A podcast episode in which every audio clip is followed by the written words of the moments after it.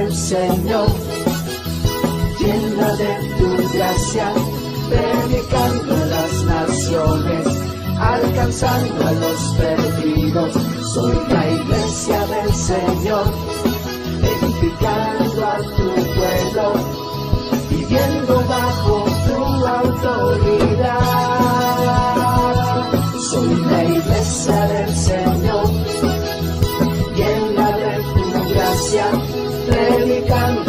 naciones, alcanzando a los perdidos. Soy la iglesia del Señor, edificando a tu pueblo, viviendo bajo tu autoridad.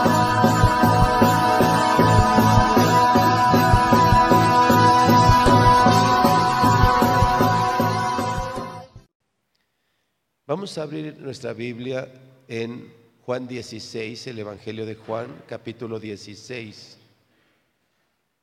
Entonces, hoy seguimos en el tema 1, ¿ok?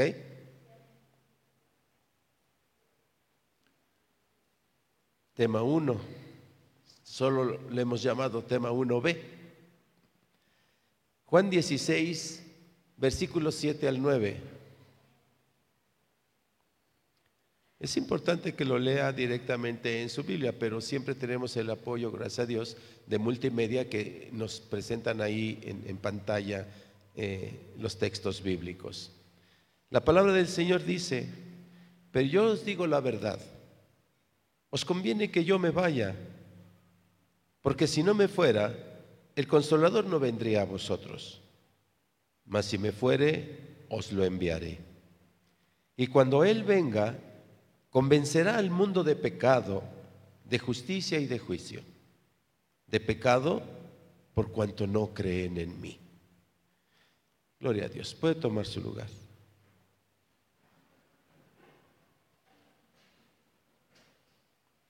A ver, mire.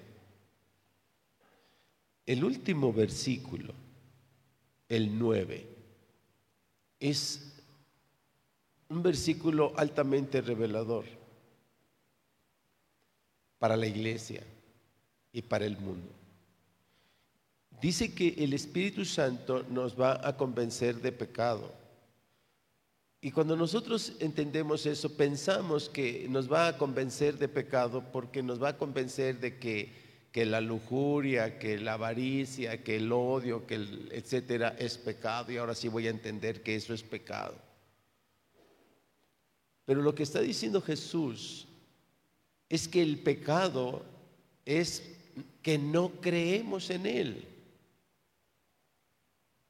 O sea, Él no se está refiriendo a todas estas eh, obras del pecado, porque a veces nosotros confundimos, una cosa es el pecado y otra cosa es las obras del pecado. Lo que dice Jesús que el Espíritu Santo va a hacer en nuestras vidas y que por eso nos conviene que Él se vaya, porque va a venir el consolador y Él les va a convencer de pecado. Y aclara, les va a convencer de pecado por cuanto no creen en mí. O sea, entonces, lo que nos está diciendo, nuestro pecado no es el asunto de saber que no está bien que yo tenga, no sé, eh, doble familia, no está bien que yo sea tranza en el trabajo, no está bien que yo me emborrache, no está bien que, que, odie. No, no, no. Eh, Jesús está centrando el pecado. el pecado por cuanto no creen en mí. O sea, nuestro pecado es no creer en Jesús. De eso Él los va a convencer.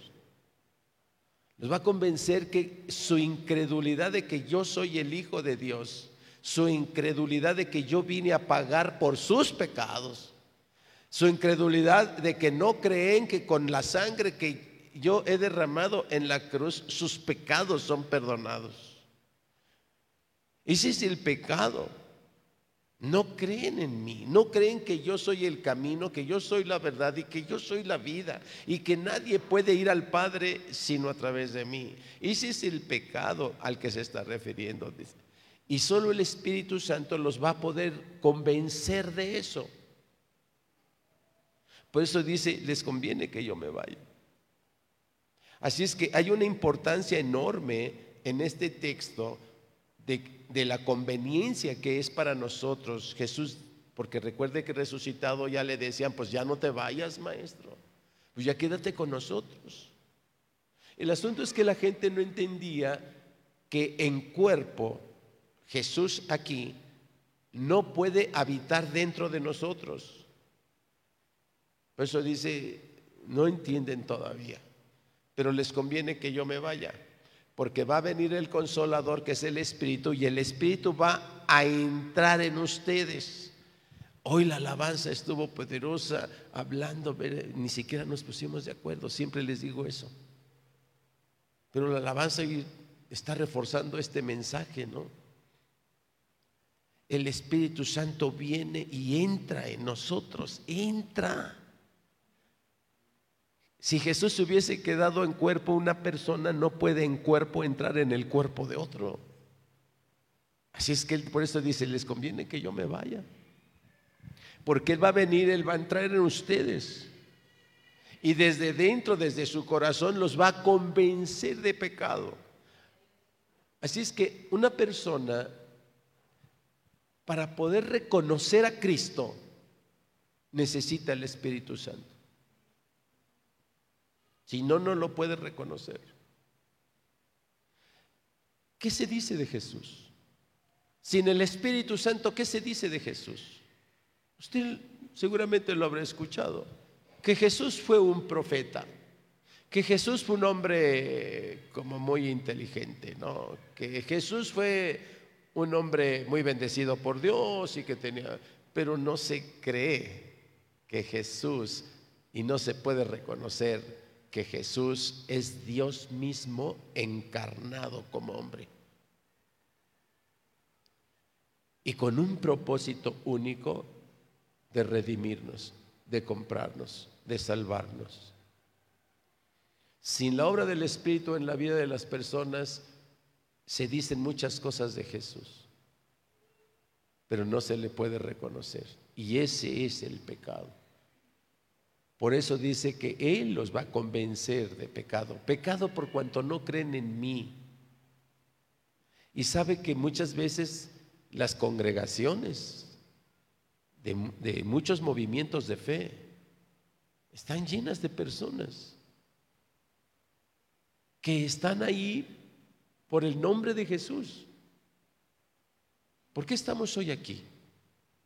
Por el nombre de Jesús.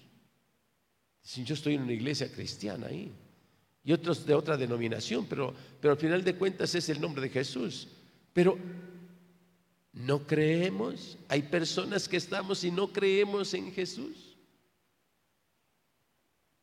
Porque la obra del Espíritu Santo no se, no se ha hecho en sus vidas. Porque la persona que cree en Jesús es llevada inmediatamente por el Espíritu a una acción que viene desde el corazón, no desde la cabeza, y se llama arrepentimiento. Creo firmemente que en muchas comunidades religiosas hace falta el convencimiento. Hace falta el convencimiento que da el Espíritu. Esto que Jesús dijo que hace el Espíritu Hace falta el convencimiento para que venga el arrepentimiento.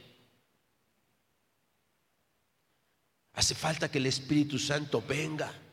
Por eso cantamos, ven, ven, Espíritu Santo, ven. Y no se trata de que esté en la atmósfera aquí y ya, ya. O sea, no, ven entra, entra, entra, entra Espíritu Santo, porque solo tú me vas a poder convencer. Lo que diga este pastorcito que está allí no me va a convencer. Lo que diga mi hermanito, mi amiguito que me invita, no me va a convencer. El único que me puede convencer es tu presencia, tu espíritu en mi vida. Por eso usted escuchará mucha gente que dice, a mí yo voy, pero a mí ni creas, yo no me vas a convencer que tu, de tu religioncita, yo no voy a hacer, claro, no puede y no lo va a hacer.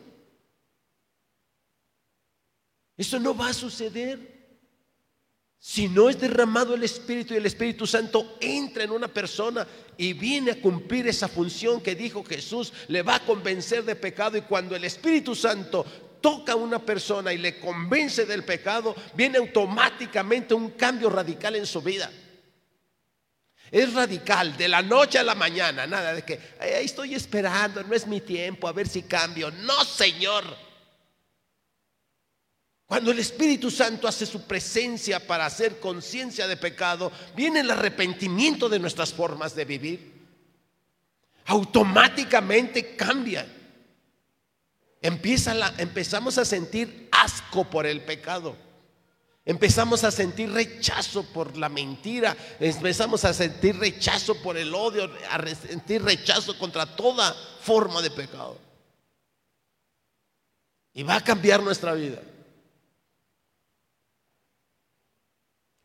Todas las iglesias, las congregaciones están llenas de personas que todavía están en paciente espera.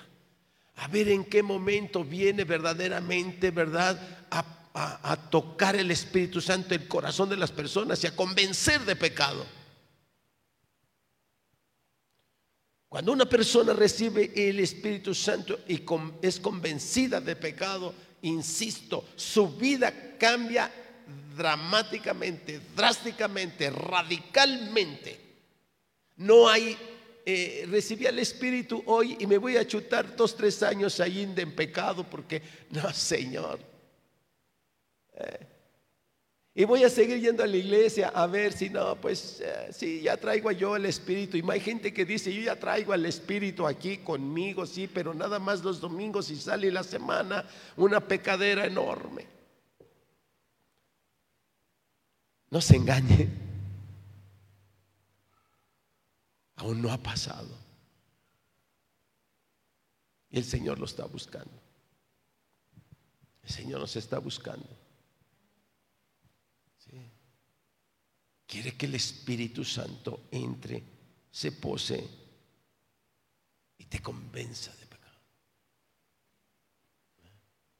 Porque mire, conocer el bien y el mal Conocer el bien y el mal, todos lo sabemos. Por eso uno va y le dice a la gente, ¿verdad? Mira, Jesús el Salvador vino para esto. A mí no me hables. Yo sé lo que es bueno y lo que es malo. Yo no le hago mal a nadie, por lo tanto yo soy bueno.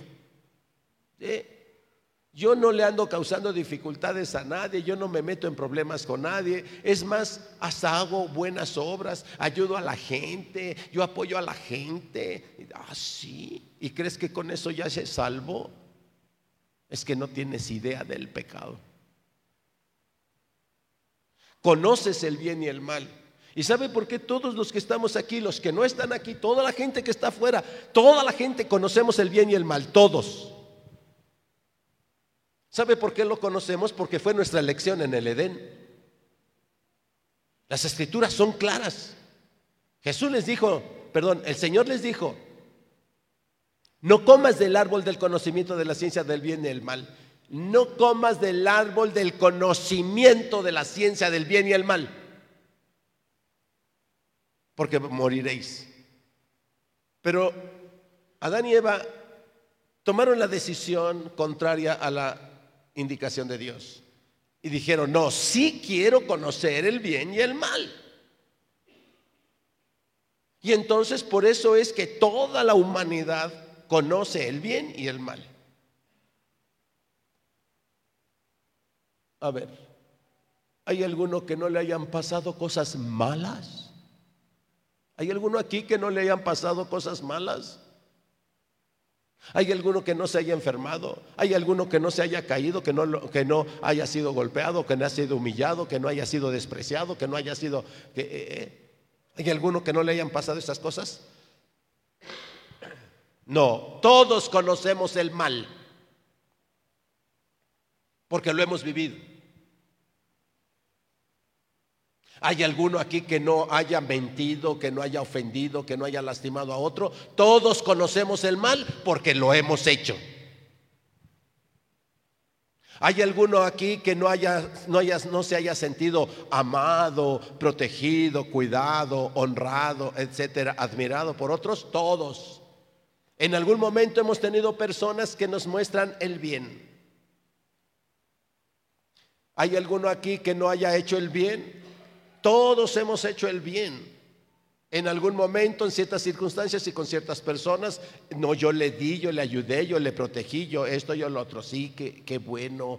Conoces el bien y conoces el mal. Y eso lo saben todos. Pero Cristo no vino a eso. Cristo no, hace, no vino a hacernos conciencia del bien y del mal. Eso es lo que de repente no entendemos, porque el enemigo nos confunde el bien y el mal con pecado. Por eso la Biblia y Jesús dice, Él los va a convencer del pecado, Él les va a enseñar a entender el pecado. Por eso mucha gente dice, yo no voy a la iglesia. Yo puedo ser bueno sin ir a la iglesia.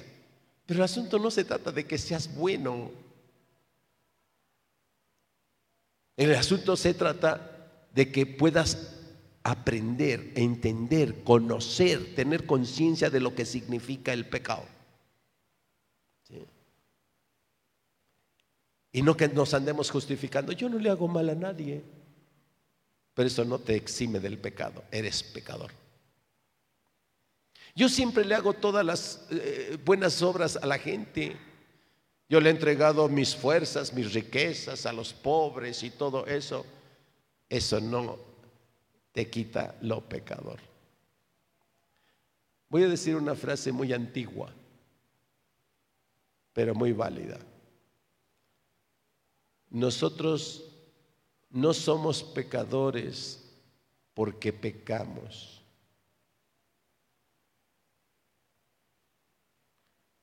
El hombre no es ratero porque roba. El hombre no es mentiroso porque miente. Miente porque es pecador.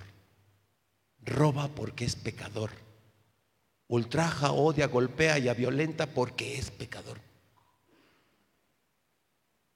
El pecado mora en nosotros independientemente de tus obras. Ese es el problema que el Espíritu Santo viene a resolvernos. A ver, mira, no importa que tú digas y que verdad te mates y te entregues por, por el bien de los demás, eso no te va a salvar. Traes el pecado desde el principio. Y necesitas, necesitas de mí, dice el Señor. Yo soy el camino y la verdad y la vida. No vas a ser salvo por tus obras, por muy buenas que sean. Vas a ser salvo por la obra del Hijo de Dios. Y ahí es donde viene el pecado. Ah, no puede ser. yo no creo que una persona que solo, solo hace cosas buenas no se vaya a ir al cielo.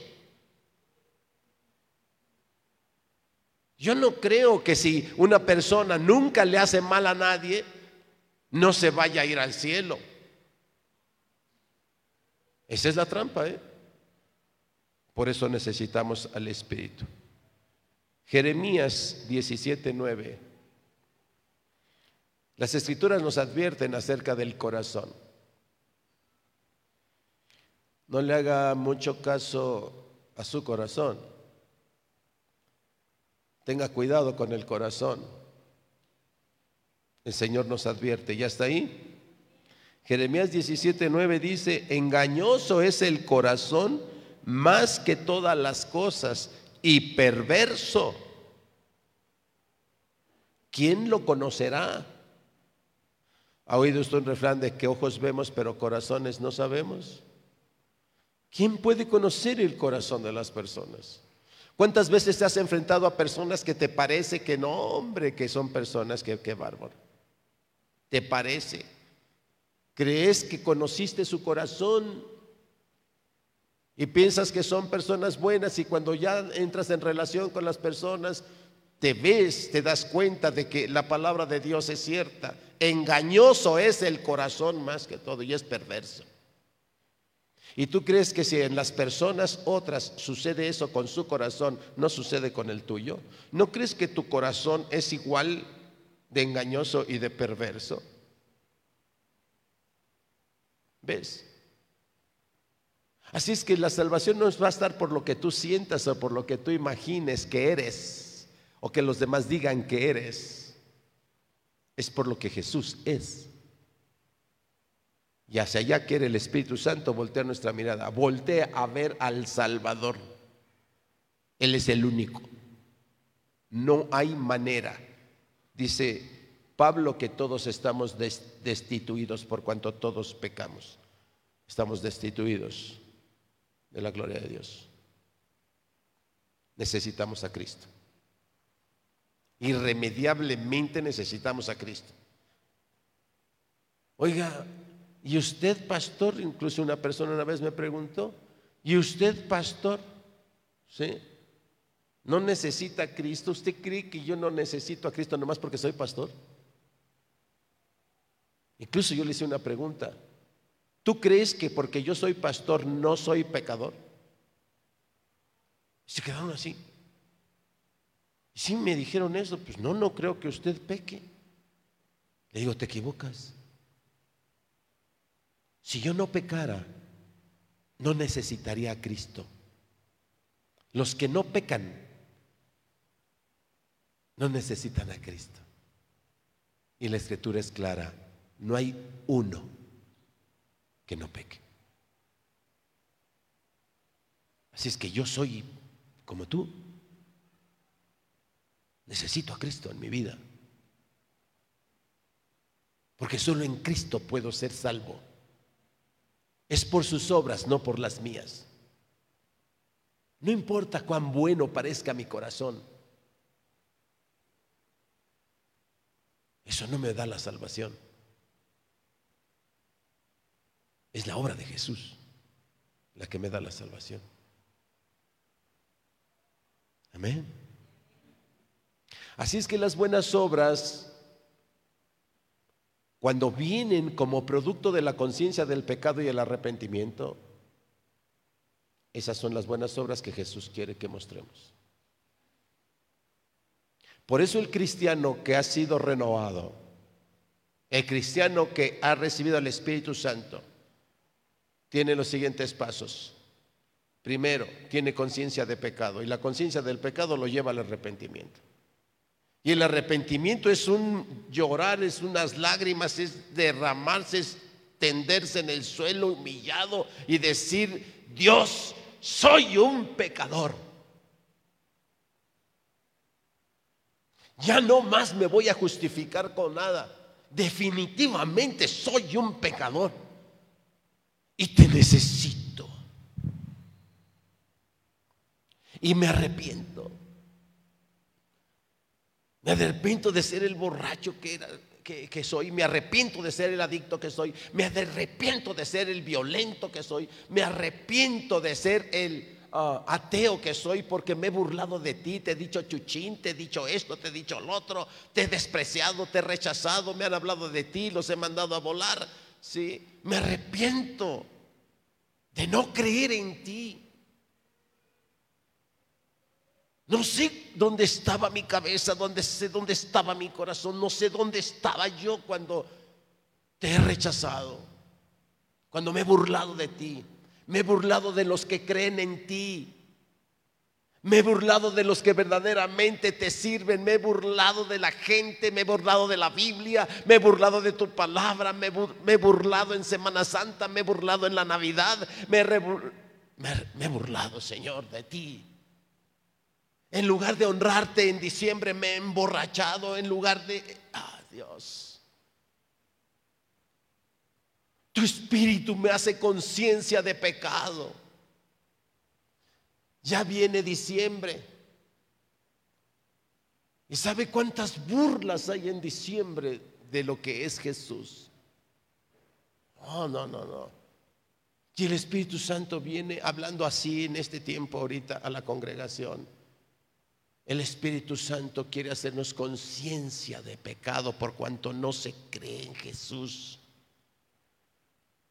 Hay gente que dice que la Navidad es el momento más hermoso, pero es cuando más se peca, es cuando más traiciones, es cuando más se llenan los hoteles, ¿verdad? En infidelidades, es cuando más se llenan los antros de vicio, es cuando más homicidios hay, es cuando más robos hay, etcétera.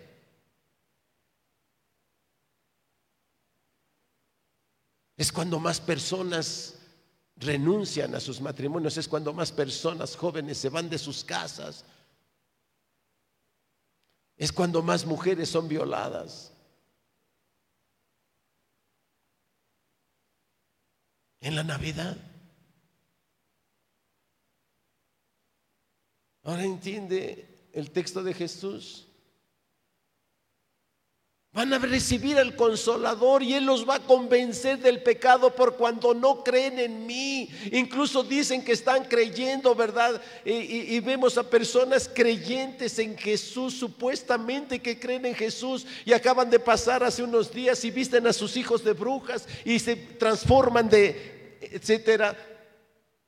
Y andan en las calles y dicen que creen en Jesús y entregan sus hijos y sus vidas en ofrenda al demonio. ¿Cómo pueden decir eso? Necesitan al Espíritu Santo. Necesitamos al Espíritu Santo. Amén. Romanos, Mateo, perdón, primero 7:21. Mateo 7:21.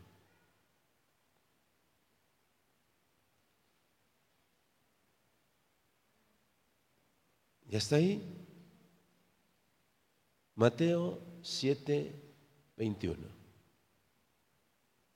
Dice la palabra de Dios, no todo el que me dice, Señor, Señor, entrará en el reino de los cielos, sino el que hace la voluntad de mi Padre que está en los cielos. Y nadie puede hacer la voluntad de, Dios si no es por el Espíritu Santo. Nosotros queremos muchas cosas. Nuestra voluntad, yo conozco personas que dicen, pastores, que yo no quiero pecar. Pero pues no sé por qué, pero ya la regué. Porque nadie puede hacer la voluntad de Dios sino por la obra del Espíritu Santo en él. Porque solo el Espíritu Santo conoce la voluntad de Dios. El hombre no conoce la voluntad de Dios sino por el Espíritu. Por eso para hacer la voluntad de Dios se necesita que el Espíritu Santo nos guíe, porque Él es el que conoce cuál es su voluntad. Amén. Romanos 2.15.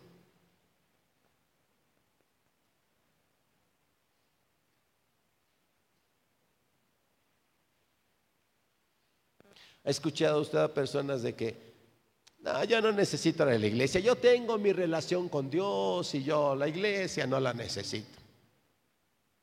Yo puedo estudiar la Biblia en mi casa y, yo sí oro, yo sí oro. ¿eh?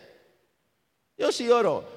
Pastor, yo no voy a la iglesia, pero yo estoy muy en contacto con Dios, yo tengo mi relación ahí con Dios. ¿Ha escuchado esas cosas? ¿Eh? ¿Sí, verdad? Tenga cuidado. Porque la iglesia, dice la escritura, es el cuerpo de Cristo. El cuerpo de Cristo es la iglesia. Y si uno quiere estar en Cristo sin la iglesia, no es posible estar en Cristo porque la iglesia es el cuerpo de Cristo.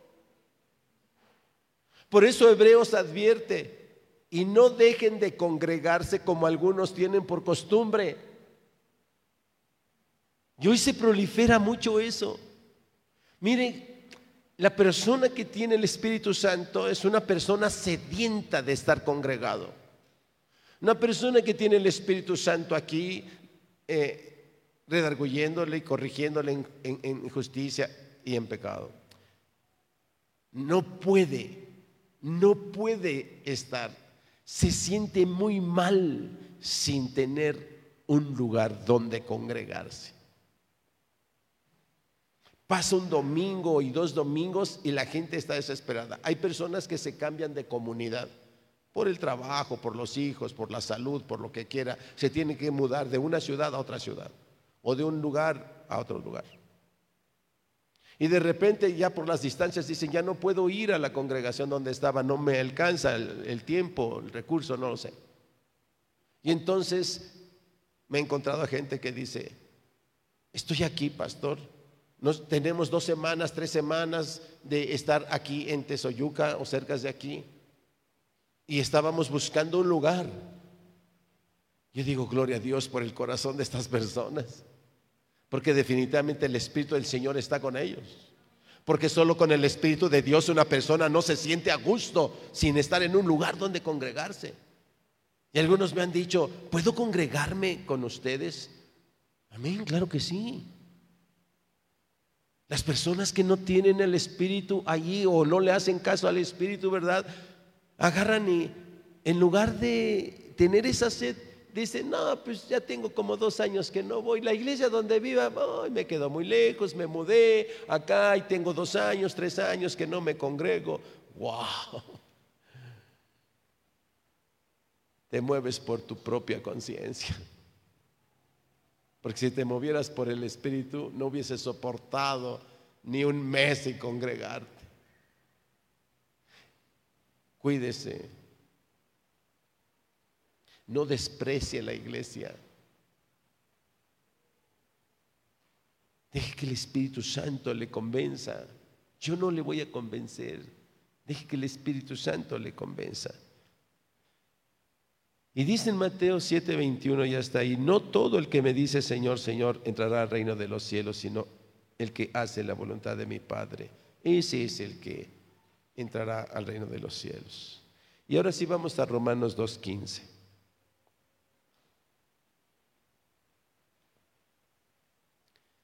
El hombre siempre se quiere justificar a sí mismo. Es decir, se quiere hacer justo a sí mismo. Siempre cuenta explicaciones para su conducta, mostrando así como diciendo yo soy perfecto. Yo no me equivoco. Los culpables son los otros, los culpables son las circunstancias, los culpables es lo que está afuera. Eso es justificarse. ¿Por qué le pegaste? Porque también él me pegó. Ya te justificaste. O sea que, ¿qué estás diciendo? Que eres justo. ¿Por qué no le saludas? Pues porque lo que me hizo, por... Ah, sí, ya te justificaste. Es decir, negarle el saludo a tu hermano ya no te hace injusto, eres justo, ¿verdad? Ya te autojustificaste, te hiciste justo a ti mismo. La gente siempre está buscando hacerse justo a sí mismo, con sus explicaciones. Pero Romanos 2.15 Dice, mostrando la obra de la ley escrita en sus corazones, dando testimonio de su conciencia y acusándoles o defendiéndoles, ¿qué cosa? Sus razonamientos. El hombre sin el espíritu, esto es lo que hace el hombre natural. Usted escuche y platique con las personas, pero platique con entendimiento. Le voy a explicar. Escuche a una persona en sus conflictos y pregúntele cuál es tu conflicto. Y te lo va a decir. No, mi problema es este, aquel y todo, bla, bla, bla, bla, ¿no? Y cuando tú estés escuchando el conflicto, eh, observa con tu oído quién es el culpable de sus conflictos. Y te vas a dar cuenta que nunca tiene conciencia que es el mismo. Siempre te va a decir y siempre va a estar expresando que es el otro. El hombre que se divorcia no es él el malvado, Malvada la vieja que te dijo. Los hijos que se van de casa no son los malvados, malvados los padres incomprensibles que, que, no le comprendieron, que no le entendieron. El hombre que se emborracha y cae en alcoholismo no es él el culpable. Los demás que no le aman, que no le comprenden, que no esto. El hombre que roba, roba porque no es él el culpable, es su necesidad. La mujer que se prostituye no es ella la culpable, es su necesidad. El hombre que miente no es culpable él, es casi, casi lo obligan a mentir. El hombre que golpea no es culpable, ahí hasta lo dice, es que me estás obligando a que te pegue.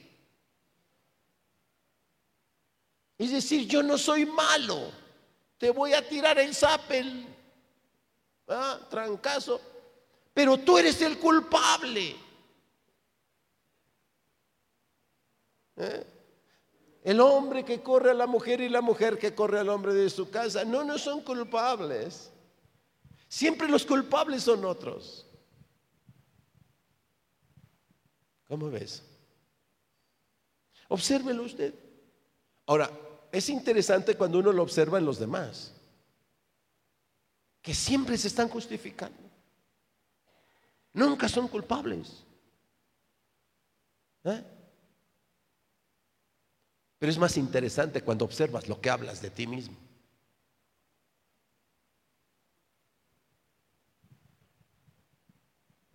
El mujeriego siempre dice, es que me buscan, pastor, es que me buscan. ¿Y qué? Pues ellas son las culpables. Yo no quiero andar con tantas, pastor, pero casi, casi se me ofrecen ahí. O sea que tú eres justo. Sí, pastor, yo soy justo. Las injustas son las viejas que me siguen. ¡Ay, qué lindo, ¿no? ¿Cómo ve? Por eso necesitamos al Espíritu Santo. Porque el Espíritu Santo no va a poner tu mirada en el otro. El Espíritu Santo va a poner tu mirada en ti mismo. Por eso Jesús dijo, ¿por qué eres capaz de ver una pajita en el ojo de tu vecino y no puedes ver la vega de tu propio ojo? Necesitas al Espíritu Santo. Él te va a hacer conciencia.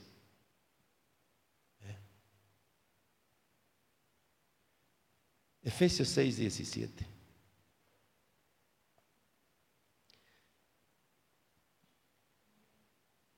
El Espíritu Santo es el que nos va a poder poner la armadura de Dios. Efesios 6, 17 dice, tomad el yelmo de la salvación y la espada del Espíritu que es la palabra de Dios. Dice la espada del Espíritu. La espada del Espíritu. ¿Cuál es la espada del Espíritu? Es la palabra de Dios. O sea, ¿quién trae, el, ¿quién trae la espada? A ver, entendamos ese texto. ¿Quién trae la espada en la mano? ¿Quién trae la espada en la mano? No, no, en la Biblia. ¿Qué dice la Biblia? ¿Quién trae la espada en la mano? El Espíritu de Dios. El Espíritu de Dios trae la palabra en la mano. Dice la espada del Espíritu y tomad la espada del Espíritu porque el Espíritu trae la palabra de Dios aquí. Y dice que esa palabra es más cortante que una espada de dos filos. Entonces el Espíritu de Dios trae la palabra y con la palabra el Espíritu la vivifica, porque entra hasta los tuétanos y nos dice ahora qué tipo de cristiano está siendo hermano. No lo hace el pastor, yo no traigo la espada. La espada la tiene el Espíritu y es la palabra de Dios. Y esa palabra dice claramente, no todo el que me dice Señor, Señor, entrará en el reino de los cielos. Esa es la palabra, esa es la espada. Y viene hoy el Espíritu con la espada y nos habla en este domingo. No todo el que me está diciendo aquí, Señor, Señor, va a entrar en el reino de los cielos. Nos está diciendo, el que hace la voluntad de mi Padre en la tierra, el que guarda mi palabra, el que guarda mis mandamientos. Y solo un mandamiento es suficiente para cubrir toda la ley y los profetas, dijo Jesús. Que puedan amarse los unos a los otros como yo os he amado. Dios está diciendo, ustedes no entienden el amor. Yo encarné dejé el trono, soy Dios y renuncié a eso y encarnar en la vida de Jesús para enseñarles como humano, como ustedes, cómo se ama. Para enseñarles en carne y huesos qué es el amor. Y habiéndome visto que me escupieron, me golpearon, me humillaron, me martirizaron, me clavaron en la cruz y no por eso dejo de amarlos. Habiendo visto lo que es el amor, ustedes porque se sacan las lenguas se están matando. Por eso dice Juan, el que no ama, no conoce a Dios. Y el que verdaderamente conoce a Dios es imposible que no ame.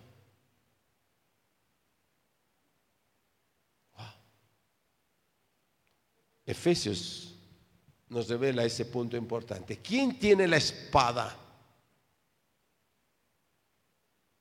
El Espíritu Santo lo tiene. Por eso necesitamos al Espíritu Santo con nosotros, porque Él tiene la espada. Él con la espada de la palabra de Dios nos va a transformar. Él va a cambiar nuestro corazón, Él va a sanar nuestras heridas, Él va a cambiar nuestro carácter, Él va a cambiar nuestra manera de ver el mundo, Él va a transformarnos y nos va a hacer nueva criatura, porque Él tiene el poder, la espada de poder, el Espíritu Santo la tiene. Amén. No hay persona, no hay cargo religioso que tenga eso. El pastor no tiene poder. El poder es del Espíritu Santo. No hay ninguna persona eh, congregante en ninguna parte del mundo que diga yo tengo el poder. El poder es del Espíritu Santo. Por eso dice que cantamos hace un rato, Isaí, está por ahí Isaí, los de alabanza. ¿Qué acabamos de cantar ahorita?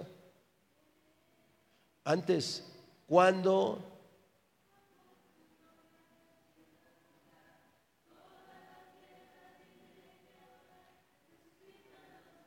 se sanan los enfermos con su poder. Entonces, todos decimos, nos llegan muchas peticiones, pueden orar por mi hermano, por mi hermana, ¿verdad? Por mi familia, por mi mamá, por mi papá, qué sé yo, que están enfermos. Pueden orar por mí, que estoy enferma, estoy enfermo. ¿Sí? Y lo vamos a hacer. El punto es cuando venga la voluntad de Dios buena, perfecta y agradable para tu vida. Tú tienes fe, tú crees que es el poder de Dios, te puede sanar, ¿Tú crees que el poder de Dios te puede transformar, te puede hacer una nueva criatura? Que Él te puede alejar de las adicciones, que Él te puede alejar del vicio, que Él te puede alejar de la mentira, que Él te puede alejar del pecado. ¿Tú crees que Dios puede eso? Que puede alejarte toda enfermedad, que Él puede quitarte todo tumor, que Él puede quitarte la diabetes, que Él puede transformarte. ¿Crees eso?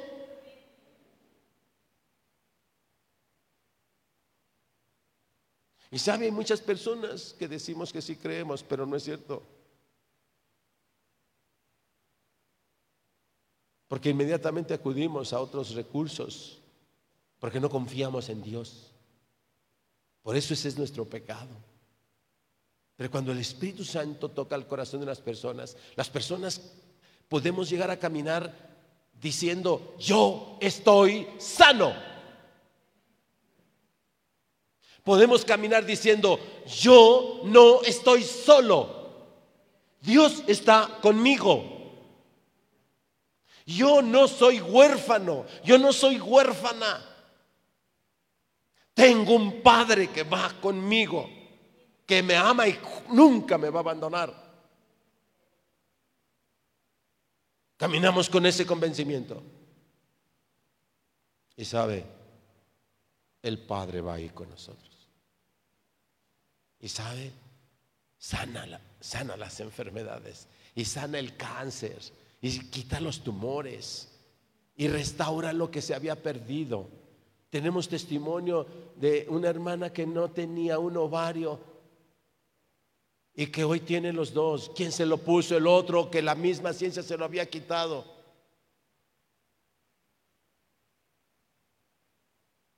Porque le hicieron una cirugía en su adolescencia, le quitaron, por quistes le quitaron un ovario. Y ahora los tiene los dos.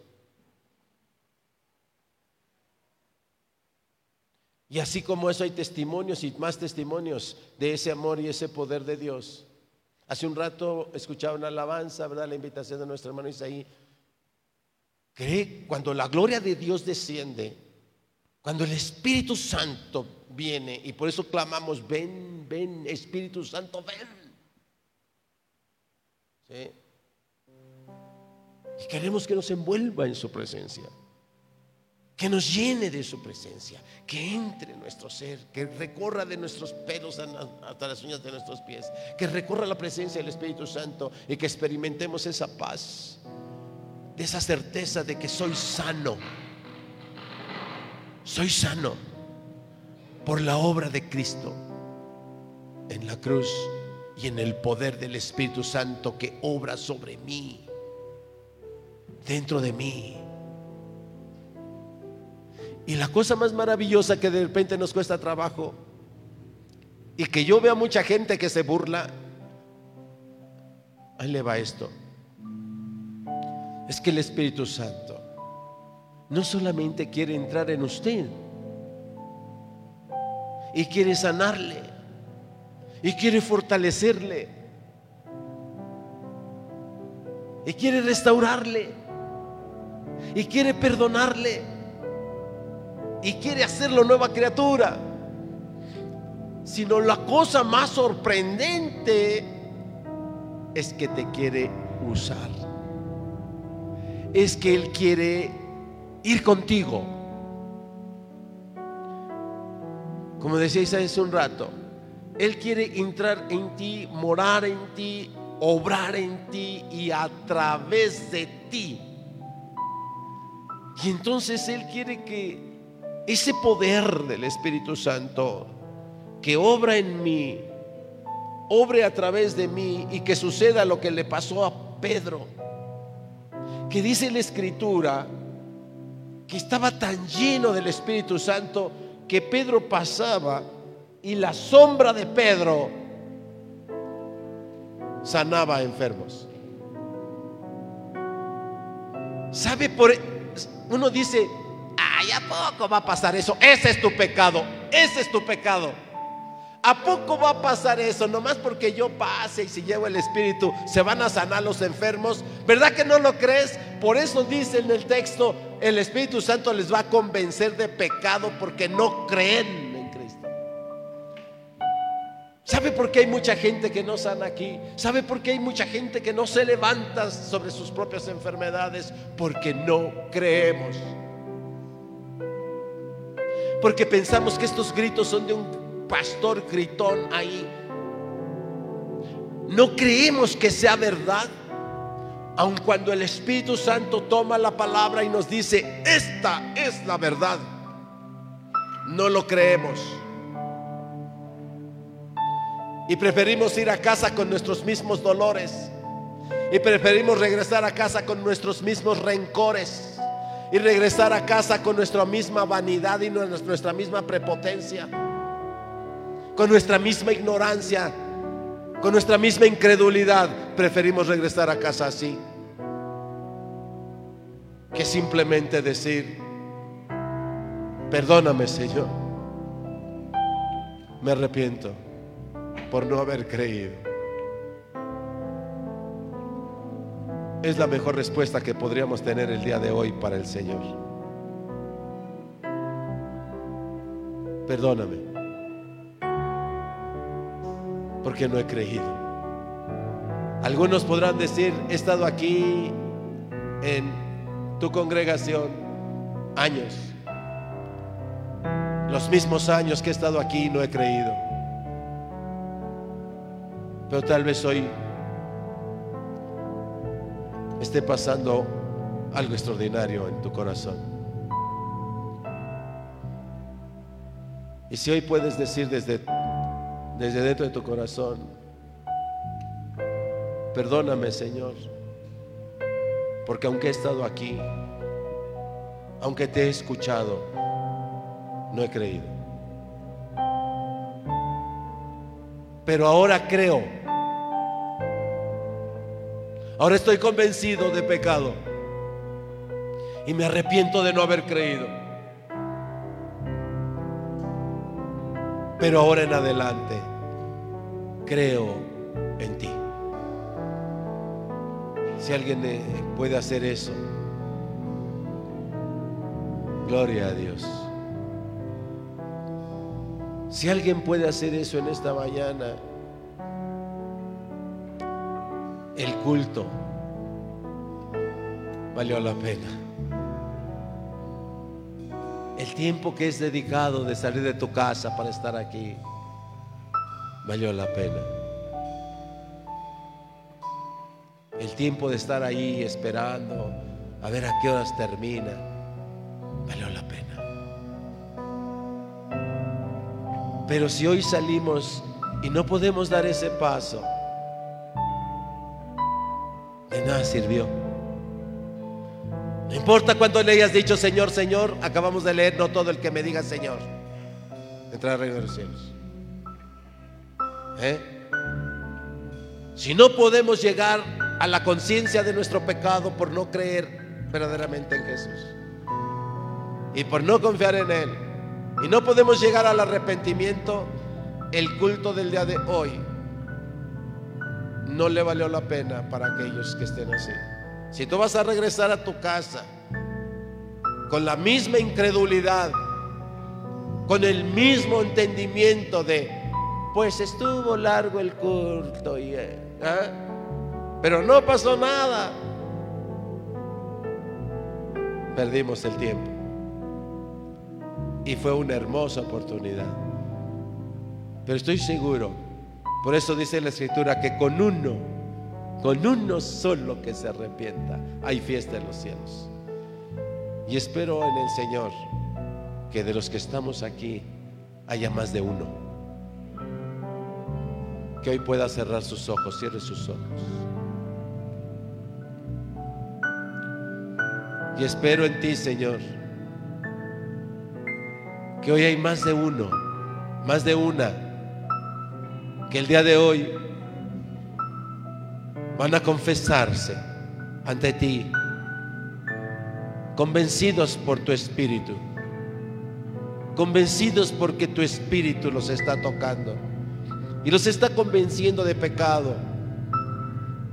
Pecado por cuanto aun estando aquí algunos no han creído, pero ahora Tú los estás llevando al arrepentimiento y tú los perdonas. Tú nos perdonas. Y nos llevas a edificación. Amado Padre, Señor Todopoderoso, creemos en ti. Y porque creemos, estamos convencidos. Señor, una vez más, reconozco y te confieso, soy pecador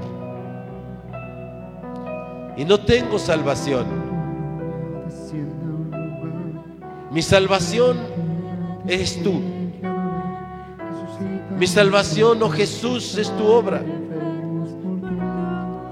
Mi salvación está en tu redención.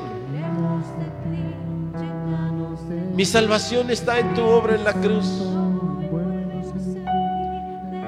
Te necesito, Señor. Una vez más confieso mi arrepentimiento. Me arrepiento de no haber creído. Me arrepiento de haber sido un cristiano incrédulo.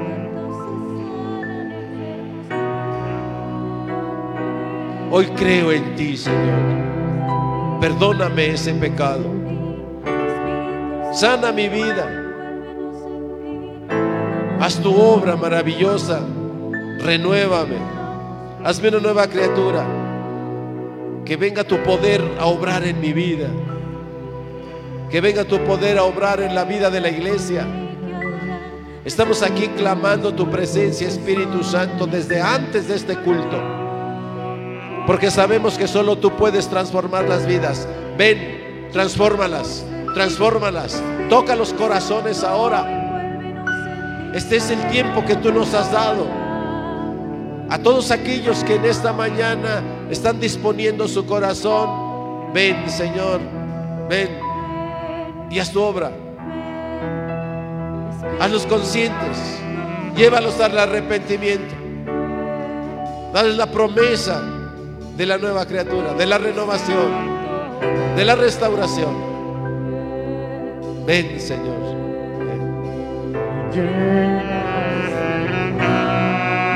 Sí, Señor. Ven.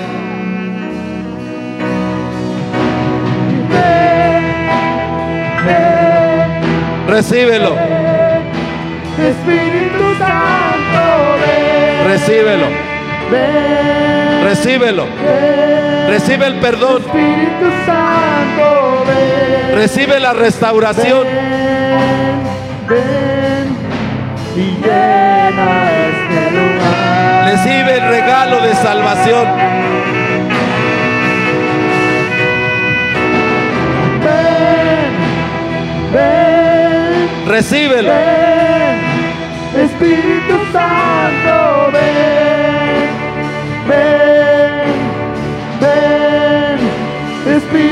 Santo, ven. Recíbelo. Recíbelo. Ven, ven y llena este lugar. Re- recíbela. Recibe la sanidad.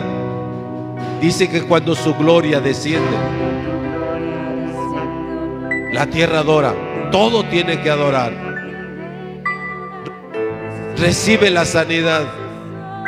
Porque la presencia del Espíritu en nuestras vidas es poder, es sanidad, es resurrección, es nueva vida.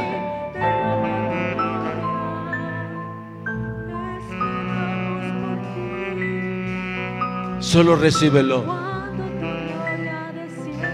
Yo te quiero invitar. Declárale eso, Señor. Dile, Señor, yo te recibo. Dile, bienvenido a mi vida. Dame nueva vida. Dame la sanidad que mi alma necesita, mi cuerpo, mi espíritu. Recíbelo. Porque Él te está anhelando celosamente. Él nos anhela celosamente. Recíbelo.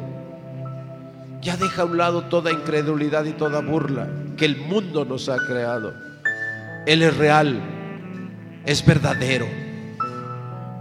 Solo recíbelo y abrázalo. Abraza la presencia del Espíritu y deja que Él te abrace. Deja que Él te envuelva con su manto de amor, de gracia y de misericordia. Recíbelo, recíbelo, recíbelo, recíbelo, recíbelo. Está sanando, está sanando, vas a sanar, vas a sanar y vas a sanar. Y declárate sana, declárate sano, declárate libre. Sí. Ven, ven, ven. Espíritu Santo, ven, ven, ven. Espíritu Santo, ven, Ven, ven y llena este lugar.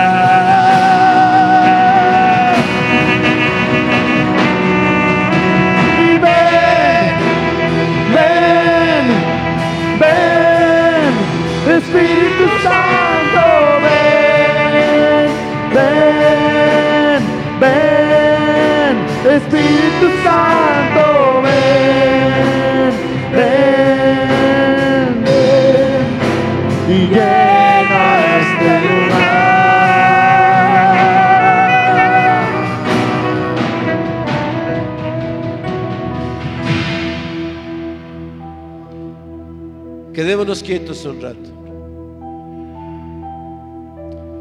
El Espíritu Santo es poder y acción. Y porque Él es el que pelea las batallas, nosotros debemos permanecer quietos. Quédate quieta, quédate quieto unos segundos. Procura no pensar nada, no decir nada, no cuestionar nada. Deja que Él haga la obra.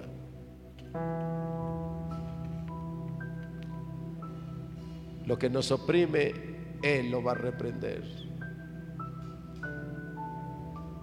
Solo hay que quedarnos quietos y callados.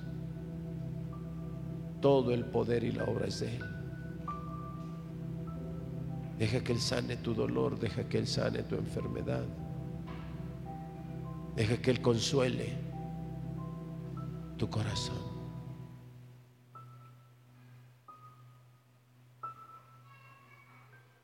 El hombre ha perdido el hábito de quedarse quieto.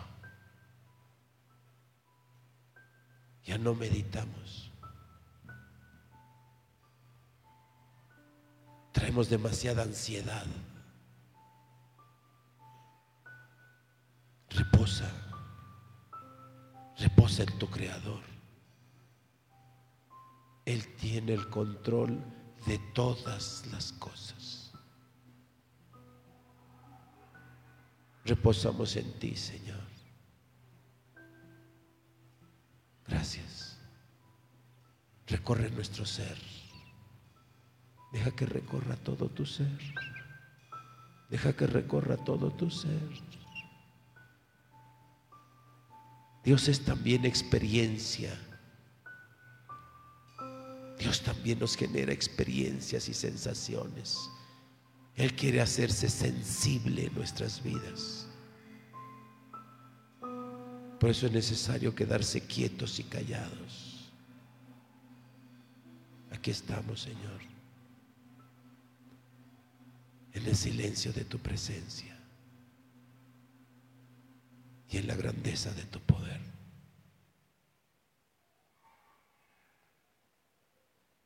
Envuélvenos, Señor. Envuélvenos.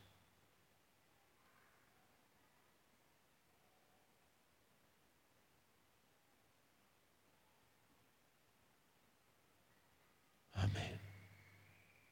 Amén. Gloria a Dios. Da un aplauso al Señor.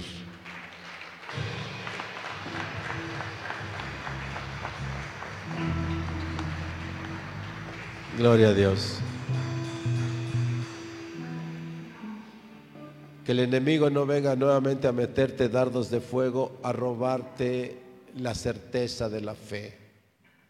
Que no venga a decirte, ¿a poco crees que por eso ya tú dices sí? Porque Dios es verdadero. Y estoy seguro que pronto estarás hablando de los milagros de Dios, estarás diciendo, algo pasó, pastor, algo pasó en mi vida ese día, algo poderoso pasó en mi vida. Ya no soy la misma persona.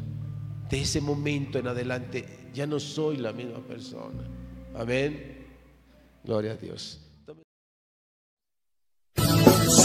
Iglesia del Señor, llena de tu gracia, predicando a las naciones, alcanzando a los perdidos.